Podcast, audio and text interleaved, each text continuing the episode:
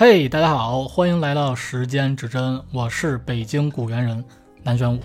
Hello，大家好，我是没有欲望的清轩。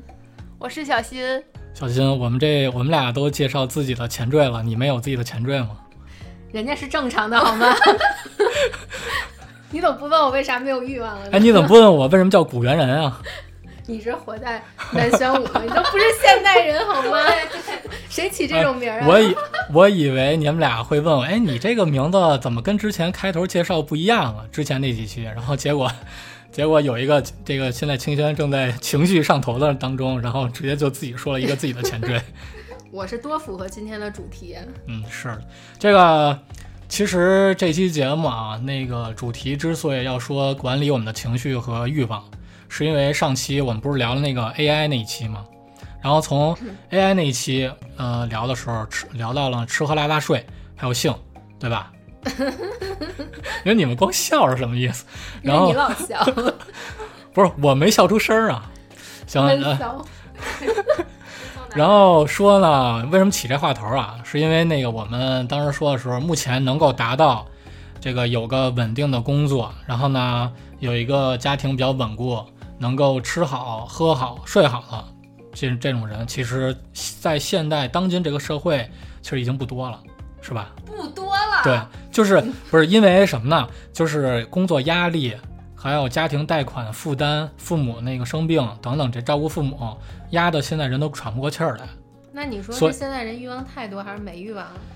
哎呀，我的理解啊，就是如果被压得喘不过气儿来，连根本的最基本的这个欲望肯定都没有了。所以呢，就是基于上一次的讨论，咱们不是说这一期、下一期一定要做一个关于这个最基本的需求这些个这这一期的讨论吗？我记得你是了解心理学是吧？就是我记得心理学有一个荣格的理论，是不是说最基本的需求就是那是那是马斯洛啊。啊？哎呦嘿，行行，我果那然没有我这个欲望了。这个我待会儿再说啊。那个我们接接下来啊，我们分那个两两个主题，一个主题是管理自己的欲望，然后第二个主题呢，我们讲情绪。啊，这不是我们讲，是我们讨论一些 行清轩已经退出话题，情绪那块儿等着你呢。你要给人讲什么大道理？我现在就想闹情绪了。讲什么大道理？哎，现在就以你咱们私下聊天那情绪，你说抱怨一句。没事儿了，再见吧，下课。行，那个清轩先整理一下自己情绪啊。我先说一下这欲望，这个就是不知道你们俩关注没关注之前前几天微博，就是之前微博不是有爆出来，就是某高校或者是某什么省的一个官嘛，然后他们在群群里边去群发了一个色情的照片或者视频，这这你们知道吗？这都啥新闻？呵，男人果然是男人知道的。我是借着这个主题才搜的这个题目啊。是是，这不是现在这种事情太多了。我觉得就是你不管是高校还是那个公司，或者是一些普通的场景下，其实经常会有这种事儿。你就说，你就说一个高校教授啊，就是他，你看着他表面人五人六啊，但其实不知道，就私底其上，啊，对，总结的不错。职场不也很多吗？然后你知道，你知道我想到什么呢？想到一句话叫“保暖思淫欲”，知道吗？这都听说过吧？但其实还有下一句，嗯，你知道是什么吗？清轩，你知道是什么？你这个知识渊博的人，吃饱撑的。我说咱咱能不能继续了？你这情绪带的有点儿那个保暖思淫欲，下边是饥寒起盗心，知道吧？哦，啊，是不是没听说过下一句？这懂真多呀，是不是问的 AI 呀？我还真查了一下，你知道吗？但没有到 AI 那么扩展到那么大，百度就能解决问解决我的问题了。我要生气了，你到现在都不问我为什么没有欲望了，都是情绪了，哎你现在欲望有什么呀？没有欲望了，生病了。在特殊期是吧你？知道为什么现在职场的人都觉得这个情绪很不稳定吗？啊大家这个欲望都都快没欲望了。对，就刚才你说的嘛，基本的这些欲望都满足不了了，哎，这其实是刚才我说的嘛。吃也吃不好，睡也睡不好，都没人可睡了。对，所以咱们要专门来这么一期聊一下怎么管理自己的欲望和情绪。嗯，可不是嘛。这个你知道不同年龄段有不同年龄段的欲望吗？嗯，二十多是对对钱和性比较关注吧。这个真的是心理学发展史了，考验你的时候到了。我我只知道一个马斯洛和荣格。不是哎，小新，那个那个，我觉得哈，就是我没什么理论，但是我这也三十多年了，我觉得哈，从我小的时候，从我哎等会儿啊，你你三十多年，你不是暴露你年龄了吗？不是，就是咱不说理论啊，就是因为都是从小长到现在这个年纪了。但是对我我来讲，就是我小的时候可能最基本的就是吃，因为我还在婴儿的时候，我其实什么都不会想，也没有什么欲望，没有什么情绪，当时只是想吃，给我吃饱了我就开心，我就不哭了。然后呢，等到十到二十岁的那个阶段，我觉得就是就是想玩儿，因为就跟咱们上学，现在包括好多小学生什么的，高中生都觉得，哎呦，我我生活好无聊，为什么要学习呀？但那个时候就是玩儿对我的呃影响特别大，我特别想玩儿，还玩儿游戏呀，或者是出去旅游啊这种。到后面的话，现在不是二二十多岁、三十岁的时候，其实就是想的那个啊啊不可描述的那些事儿，因为人我你觉得你啊那个、你们家里边挺有钱啊，那二十多岁的时候就已经那个什么了，出去旅游了。不是那个时候，你就很想对世界很有好奇心，你就特别想去呃了解这个世界，还有就是玩儿。反正我觉得那个跟出不出去玩儿其实没关系，就是你对一切都很好奇。那个时候就是你最大的欲望就是想了解社会，了解这个世界。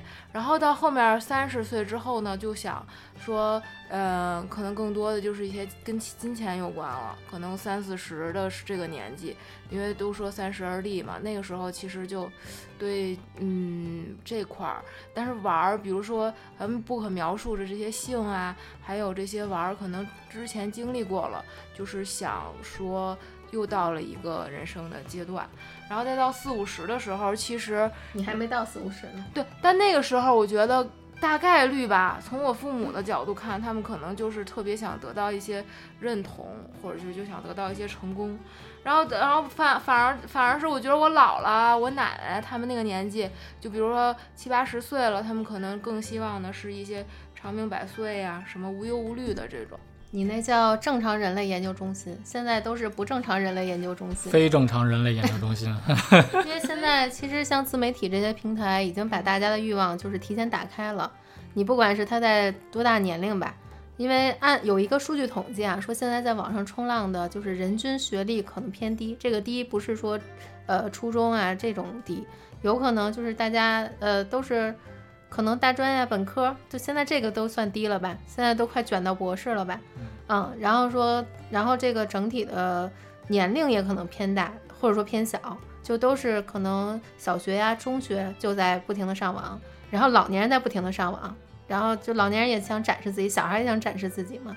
但是互联网的这些信息已经把大家的欲望就是在扩张了，所以现在大家就是有不同的情绪问题会出现。其实那个，哎，我觉得咱们三个人其实还是有一个需要我这种角色总结的人。他是怎么生搂过来的，小新？刚才啊，拿搂过来了。果然谁谁主麦谁就是麦霸，是吧？刚才啊，你们怎么？刚才啊，那个小新说的啊，就是比方说他从他从这个出生的时候，为什么叫这个这个想，比方说出生，然后不就喝母乳之类的，喝奶粉之类的，对吧？其实这个是我总结一下啊，我不是我总结，是前人总结的，就是刚才我说的马斯洛那个弗洛伊德的那个，不是弗洛伊德那精神分析专家的这个这个这个人，然后他总结的就是人格的性心理发展分为好几个那个窗口期，第一个。就是口欲期，就是刚才小新说的那个，我生下来我就知道吃，我什么都不知道，全靠显那个那个潜意识在活着。当然，这个我不确定到底是潜意识还是显意识啊，这可以到时候去各位听众可以去查一下。之后呢，就是肛门期，这个时候是为什么叫肛门期？就是这个时候它是自我控制去排便的，然后大小便要学会自理，这是肛门期。然后是性期期，就是说相当于你这个性器官已经成熟，成熟完之后基本上就到青少年时期了。然后你就开始接触这些，你就对这些有好奇心，所以这是刚才小新说的。然后这个其实是那个弗那个弗洛伊德已经总结呃总结过了。然后刚才之后那个清轩这边说的就是对于老年人和对于小孩儿，他们对于其实上网这个要求啊，就是已经是习以为常了。为什么呢？这也有观点是之前那个科技科技三定论这么说的，是英国科幻作家。那个道格拉斯·亚当斯提出的科技三定论，就是第一个是什么呢？任何在我出生时就已经有的科技，都是稀松平常平常的，然后世界本来秩序的一部分。也就是说，像现在一零后和和二零后，二零后出生了吧？嗯，对，一零后和二零后，等他们长大的时候，其实那个咱们的 WiFi。对吧？其实都是习以为常，他们认认为这个东西就一直会存在，就跟咱们小时候那个那个对于咱们的那个马桶，原来咱马桶不都是蹲便吗？后来才不是弄成坐便的吗？所以就是这个，就是他们觉得这个 WiFi 都是一定的，蓝牙什么这些全都是一定的，都是都是都是都有的。然后还有第二个观点，就是任何在我十五到三十五岁之间诞生的科技，其实都是将将会改变世界的革命性产物。比如咱们上期聊到 AI 的那个产物 ChatGPT，还有那个微软 New Bing，还有百度文心一言，像什么谷歌的 Bard 那些，其实都是。现在咱们不也才三十多岁吗？第三个是，任何在我三十五岁之后诞生的科技，都是违反自然规律，要遭天谴的。这个为这我举例子啊，就是之前我听别的博客说，就是那个咱们父母比咱们父母还要大一轮的那个呃呃八零后父母。他们认为，就是现在那个 WiFi 或者什么地那个地暖可能会致癌，这是我在别的那个博客上听的。他们那个父那个年代的父母，因为地暖就是在他们之后嘛，很大岁数才推出的，所以他们认为这个地暖地暖是致癌的。然后他们不相信任何这个什么科学的依据，所以这个就是那个任何在我三十五岁之后诞生，其实都是对就对于他们来说不可接受的。这就是我总我总结的前两个啊，那个刚才小新和清轩说的那些个定理。那你们有什么要说的吗？为什么现在的孩子就是这么多抑郁的，或者是小学生就会常说觉得生活没有意义呢？哎，这个就关系到如何管理自己的情绪。第一条说的话就是科技是稀松平常世界的一部分，本来秩序的一部分。那就是说现在的小孩出生，他就会觉得这些东西就是很正常的，是吧？就是他生活的一部分。比如说咱小时候。可能更多的是没有这些电子产品，我们天天的就是外边玩儿，甚至和泥啊这些东西。咱咱 啊，当然这是我的，这是我的童年。我没跟你和过泥啊。啊，你和砖头的，你砌砖头的，都差不多了。对比方说手机嘛，手机咱们是从有的从无到有的吧，对吧？啊，然后从智能机到现在的那个，现在叫什么机？所以说，你有没有想过，为什么那个也是咱们世界秩序的一部分？但是好，似乎在咱们那个年代，没有像现在。这么多人去，就这么小的年纪就开始觉得生活无意义了。那你说是他的欲望打开了，还是说他的情绪不就是问题呢？问题肯定是情绪问题啊！但是这个情绪问题啊，咱怎么没把那个欲望说完就到情绪这事儿？其实这两个是关联的。哦，其实我觉得啊，这个情绪实际上是跟社会、跟家庭教育观念其实都一样。你像咱们小时候，咱们爸妈逼得咱们写作业写那么紧吗？逼得咱们学习成绩逼得那么紧吗？其实没有。至少我父母没有，现在父母还那个孩子的父母可能都不是这样了。我给你科学的角度大概来再解释一下这个问题。你 我刚才总结，你也想总结一下是吧？咱不另类的科学对吧？那既然做的时间指针，咱就科技不同为用嘛。我现在就是平行世界的科学，就是其实这个欲望咱们可以就是假设它是 A，那情绪就是压抑欲望得来的 B。就是那些潜在的情绪，也是一些潜在的欲望。嗯，就是你认可这个逻辑吗？你接着说。那那比如说现在的人有很多，就是不管他是上小学小学生，还是你们这些在职场的这些人，都有不同样的情绪。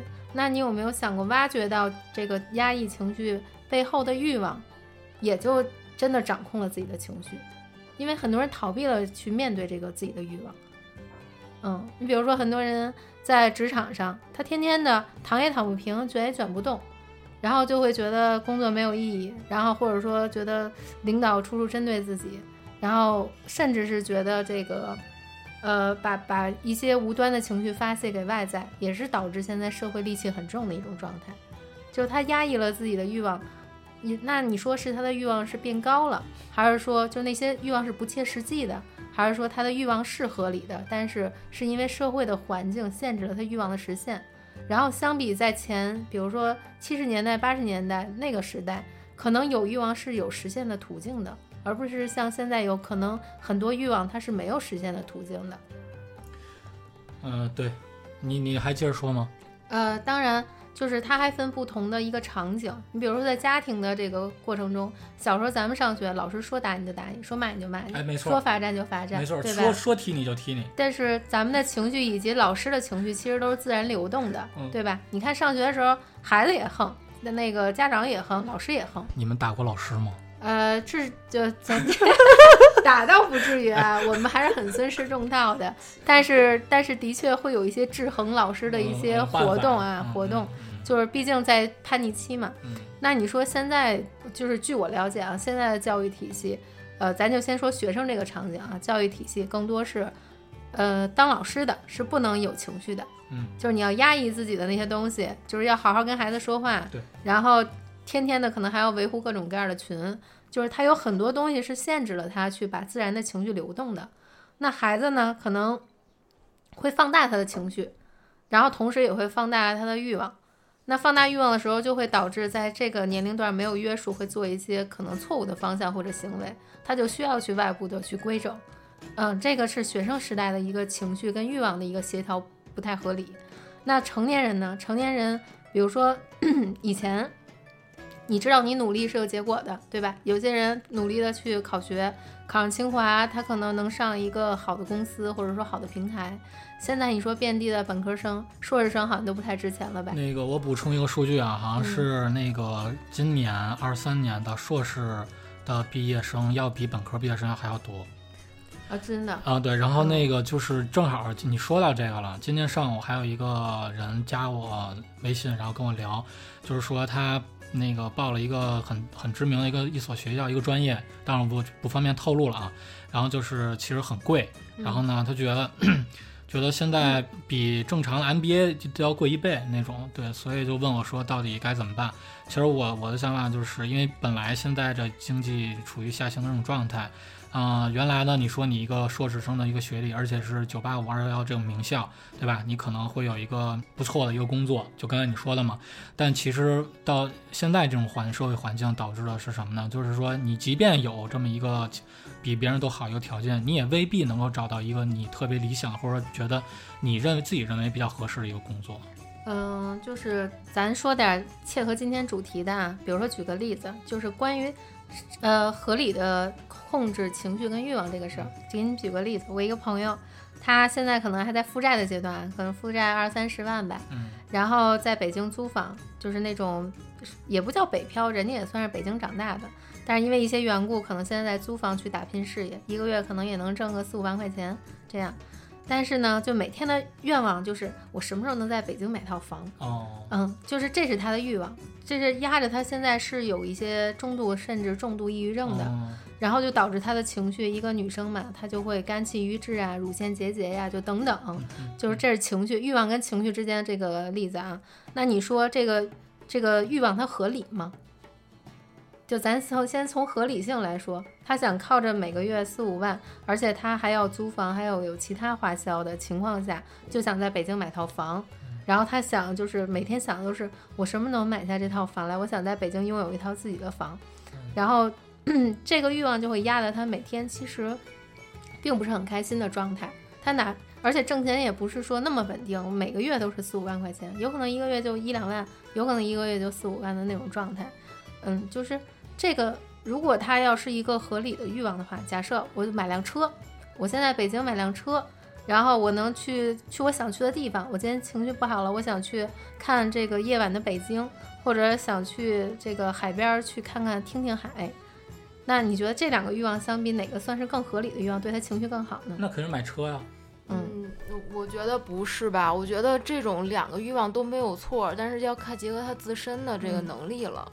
就是你像你为什么觉得南玄武觉得他买车是更合理的？那嗯肯定是因为他在他经济能力范围内的，一些欲望，他是可以的。嗯你比如说，就是像现在咱们这些打工人说，哎，我就想，呃，比如说就想睡范冰冰，这个就不太可能，对吧？我想睡迪丽热巴。对，我突然我突然又又又又，我迪丽热巴你要抢过去卖呢？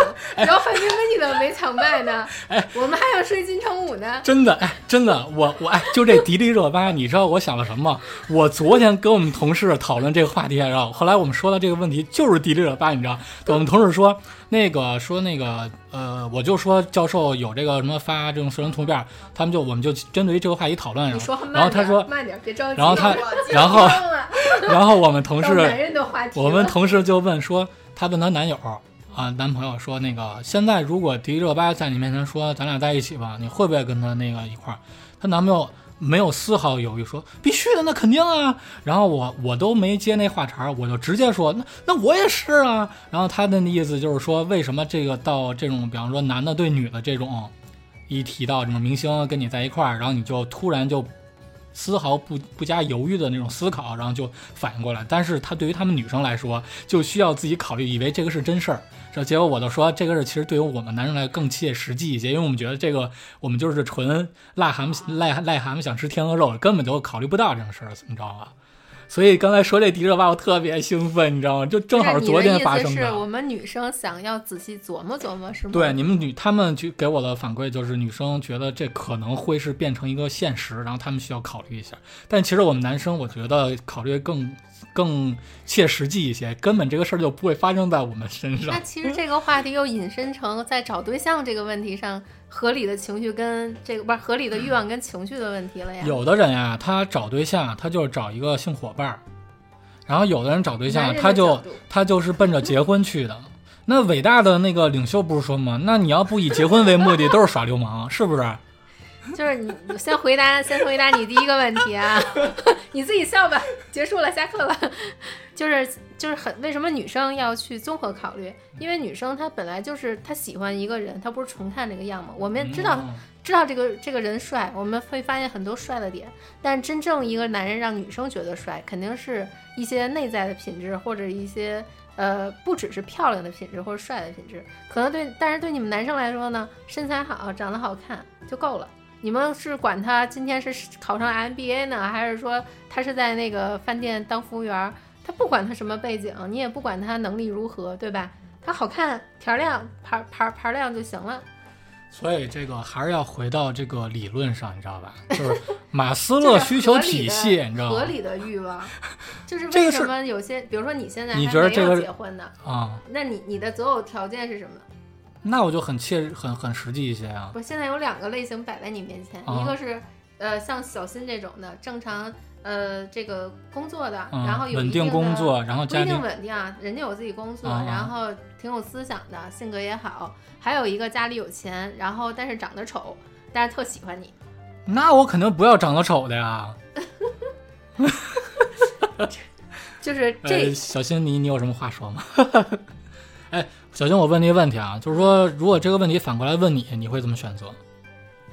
你说选帅的还是丑的呗？就是在这种呃，啊，对，就是说有一个跟我一样，就是有也 懂了，我不选，不选。我能换则换。就是合理的欲望，就是有些人真的考虑结婚，现在是要考虑经济条件的，对吧？对，不是说你性格好，或者说你这人不错，然后就选你。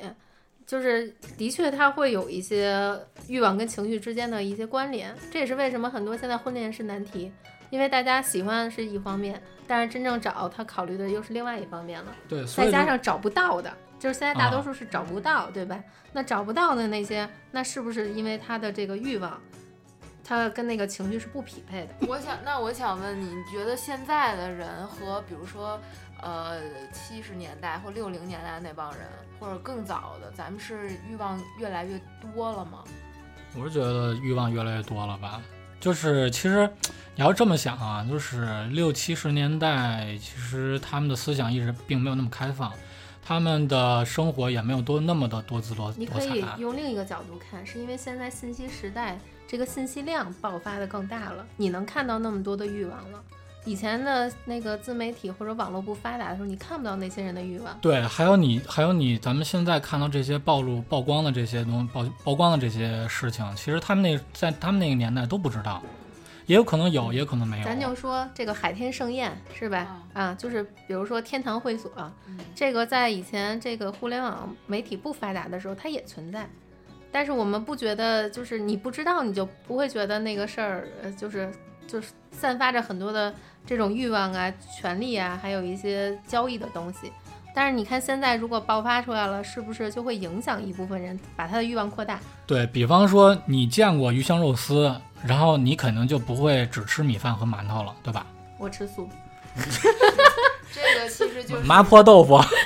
这个其实就是一个，嗯，现在的是那个接收信息越来越多、嗯啊。就记得之前那个小某书的这个 APP，之前不是有很多很多人炫富，上面就会说今天提一辆车，明天提一个包。现在真的人均百万，人均对这玛莎拉蒂，我看着都有点 对疯。曾经我也是基于这有一些过抑郁，真的，我没跟你说，哎呦，心灵访谈开始了，我作为主持人采访一下。因为身为一个男生吧，就可能是男人吧，但是就是因为也老大不小了，就是你成家和你以后所要面临的这种费用，尤其是在一线城市，北上广深这种，对吧？你其实你看，刚才你清轩说那他那朋友，他为什么想买房？他不就是看见身边人，或者说某书上不是吧？？咱不讨论他背后的原因，因为每个人都有他呃背后的动机、契机，咱只是讨论这个现象、这个欲望。嗯嗯，你就是、嗯，他他他为什么要买这个房？不就是因为每个人都不一样，有些人是为了为了结婚，对吧？我需要这儿有个房。有些人是为了有有一个自己的家，就不想天天租房了，就讨厌那种漂泊不定的状态了。那有些人就是想可能争口气，做给一些人看，啊，就是他的动机的点是不一样的，只是说他在立这个欲望，导致他情绪出了很大的问题，然后，然后因而这个健康问题也受到很大影响的时候，你的情绪一旦受到影响，其实是反馈过来你的身体状态，还有你的行动能力，就是都会受到影响。然后你到那会儿，就相当于人的状态越来越差，但你的欲望还在越来越拔高的时候，你的那种内心的落差、抑郁的状态就会出来。其实我我我是想说什么呢？就是如果说要管理自己的情绪，或者管理自己的欲望的话，尤其是欲望，我是觉得就是还是得有利用风俗习惯或者说宗教信仰这种。不不不，你你你你听我说啊，说点直接的。不，你听我，说，举个例子啊，嗯，比方说早期的基督教禁欲主义，这你知道吧？不知道，基督教你知道吧？嗯其实早期的基督教，它的禁欲主义就是说用宗教思，呃，用宗教的思想去控制老百姓，然后以以求于让老百姓没有那么大的欲望。你看过那个《达芬奇密码》吗？就是如果大家听众对，如果听众要看过那《达芬奇密码》那部电影的话，它里边有一叫塞塞拉斯的那个一个僧侣，他就是用自己的苦苦修，然后用那个鞭子去这个鞭笞自己的身体。那个是什么呢？达到什么效果呢？就是说，当一个人，我、出于他那个思想，就是他当有这个不那个不属于他自己思想之外的那些，然后他就需要用这个苦修来来惩罚自己。比方说，呃，说到禁欲这种这种层面，如果对于他来说，他要是脑子里边有这种思想的话，那可能他就是在呃需要苦修，然后去鞭笞自己，然后以以惩戒自己或者惩罚自己。所以说。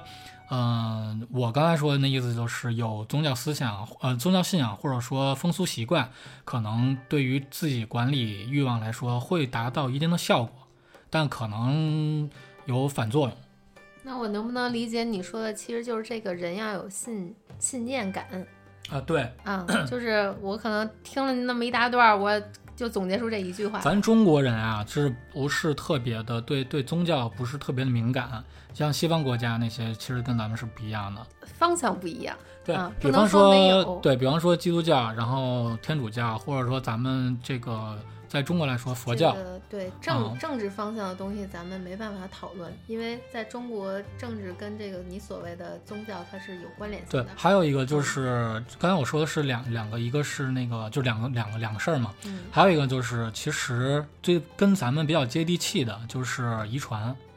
就是因为这个我是查的啊，就是这个情绪的问题，其实有一定因素是跟父母或者说隔代这种遗传有也有相关，但嗯并不是百分之百。我看你之前清轩那个写了一篇文章，就是说，比方说情绪的这个遗传可能是带有百分之六十，还是说从父母那边有百分之四十这种遗传。然后那个我也在网上查了一下，虽然不是百分之百，但是比方说抑郁症，比方说焦躁、焦虑、愤怒这些个负面情绪，可能都会由这个父母他，他比方说是对于这种抑郁比较敏感，或者对于这些某些个事情，他一下就是比方说达到这种愤怒的这种生气这种这种方式的情绪的话，可能针对于下一代他们的这个孩子，可能会有一定的影响。呃，家庭遗传当然是有了，尤其是你像我搞占星的，能看到通过星盘看到这个人家族的一些影响，以及他就是与生俱来的一些潜在的问题。那你比如说这家父母，这家父母的都不会管理情绪，那这个孩子在他的基因还有他的出生的那个盘里边，其实就能看到他有这方面的课题，就是他在管理自己的情绪上是出问题的，因为他有一些欲望的东西是被压制的。这个欲望有可能是他想成长的欲望，或者说他想独立的欲望，甚至是他想去跟父母沟通的欲望，这些东西是被压抑住的，所以才导致他的情绪出问题。那像我刚才说的，我说就像咱们今天这个话题似的，比如说如何控制欲望，就是去管理自己的情绪。那我觉得最简单的就是你有欲望的时候，先去行动。这个行动，你比如说像我刚才说的，你想我朋友想在北京弄套房，看似这个欲望是有点不太合理的，就针对他现在的情况，但他只要行动起来，先去奔着目标去挣钱，他动起来，他的情绪肯定是有好处的。嗯，只不过你在动的时候，你不能说我现在行动起来，我就得保证今年就能挣着这个房钱，那是不现实的，对吧？你只能说现在短期目标你要行动起来，而不是说躺在床上，我有这个想法，想法我做什么呀？这个不挣钱，哎呀那个也不挣钱。我做什么挣钱，你都不去动，不会不去行动起来，行动跟欲望是有直接关联的。然后你只有行动起来了，你才知道你的情绪是如何变化的，好与坏，才能去控制它，就跟你不入虎穴焉得虎子一样。嗯，是这个状态。呃，其实我还想补充一点，就是我觉得还是需要有自己独立思考空间嗯和时间的。就是当你放完全的放空自己，比方说你做一些冥想，就像这种去完全放空自己的时候，可能也是一个管理自己情绪的一个方法。呃，举个例子啊，比方说你比较爱生气，其实这个你不管是爱哭、爱生气，其实对你的身体可能都会造成一定影响。比方爱生气，它是比方伤肝，这个清泉应该比较了解哈。对，咱有一期气不是都讲过吗？对，就是肯定是爱生气的人，这个肝肯定不好呀。然后一旦肝不好的话，就可能肝气、抑郁啊等等这些，不然你可能会有一些症状，然后会出现。一旦一个五脏六腑它不太好了，应该会造成连带性的其他的也咱就不太好吧？举最简单的例子，你看你生病的时候，你看，尤其是比如说新冠，好多人得新冠，这个应该大家有共情吧？你是说咱们刚才讨论的话题就是生病之后拉不屎那个吗？哎呀，天哪，这个档次怎么一下掉下去了呢？就是你共情一下新冠的症状，当你躺在床上，比如说，呃，咽喉疼是吧？这嗓子跟那个那个那个对刀刀片儿嗓子，还有你发烧好几天，不管低烧高烧，你说你那会儿谈啥欲望？你是不是就想活着赶紧好？那个就是最简单的欲望，对吧？你就是说，你这会儿你想着，哎呦，我现在这个这个月工资可能就不给我开了，然后我这个事儿办不成了，然后我现在领导我多病一天就扣我钱，你每天去焦虑这个，那你这个欲望的话，你只会导致你病更不容易好，对吧？你只是在考虑我得多睡觉，我得好好吃东西，我得赶紧好，那就是该睡睡，该吃吃，然后心情正常，然后不爽了就撸看看自己的喜欢的剧，是吧？就是他你满你满足你最基础的那些欲望就可以了，你就能好。如果你这会儿立一些就是不太符合现状的欲望的话，那你这个情绪只会就是会把你的这个欲望就就互相的是一种阻碍。嗯所以希望大家临近本期节目的尾声了，小新你还有什么 要补充的吗？小新已经进入了情绪低落状态。蔫头大脑了。你现在最大的欲望是什么？我听听。我刚才不是说了吗？二三十岁的时候最大的愿望就是钱嘛。现在欲望就是挣钱。啊，反正这期聊的差不多了，然后反正我也表达了我的观点。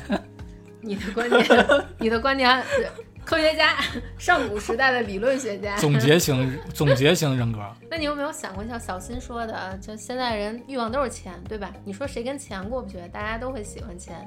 那你说导致的各种各样的情绪，这个情绪有可能是很激进的，对吧？我怎么想挣钱？我有有些人去这个当网红，有些人去所谓的进入呃这个那个叫什么呀？边缘网红，那个叫什么？就就边缘网红吧。啊，行，就边边缘网红的那种状态，就是大家挣钱的去满足自己的愿望的这个途径，有时候会很偏激，嗯，然后导致他哪怕实现了这个欲望，他的情绪也会不好，会失落呀，会空虚啊，甚至会带有一些报复心理啊，就等等的吧。就是情，就是所谓的这个欲望，你还得分是不是自己合理达到的一个欲望，这样你的情绪才会走向一个就是持续上升正向的一个情绪。对，其实还是需要，呃，在你刚才说的基础上，嗯，还是，呃，第一是合理，我觉得第二呢，还是有一个那个远大的一个目标。当然，这个目标可能是基于你现在的这个，呃，实际的情况，可能定的一个稍微那个，比方一年、三年、五年，对吧？可以分期定。这样的话，你可以有既定的这种达到，比方说我三年、五年、一年，然后我先达到一年的，再达到三年，再达到五年，可能是按照规划去来，我觉得会更想好。想真的说控制自己的情绪，那大家想控制肯定是希望自己的情绪越来越好，对吧？心态好，天天开心，身体好，呃，这个身体可能都不是想挣钱的人的优先考虑状态了。想挣钱的人就已经去忽略我的健不健康了，能挣着钱就行。但是肯定大家还是希望自己情绪是好的。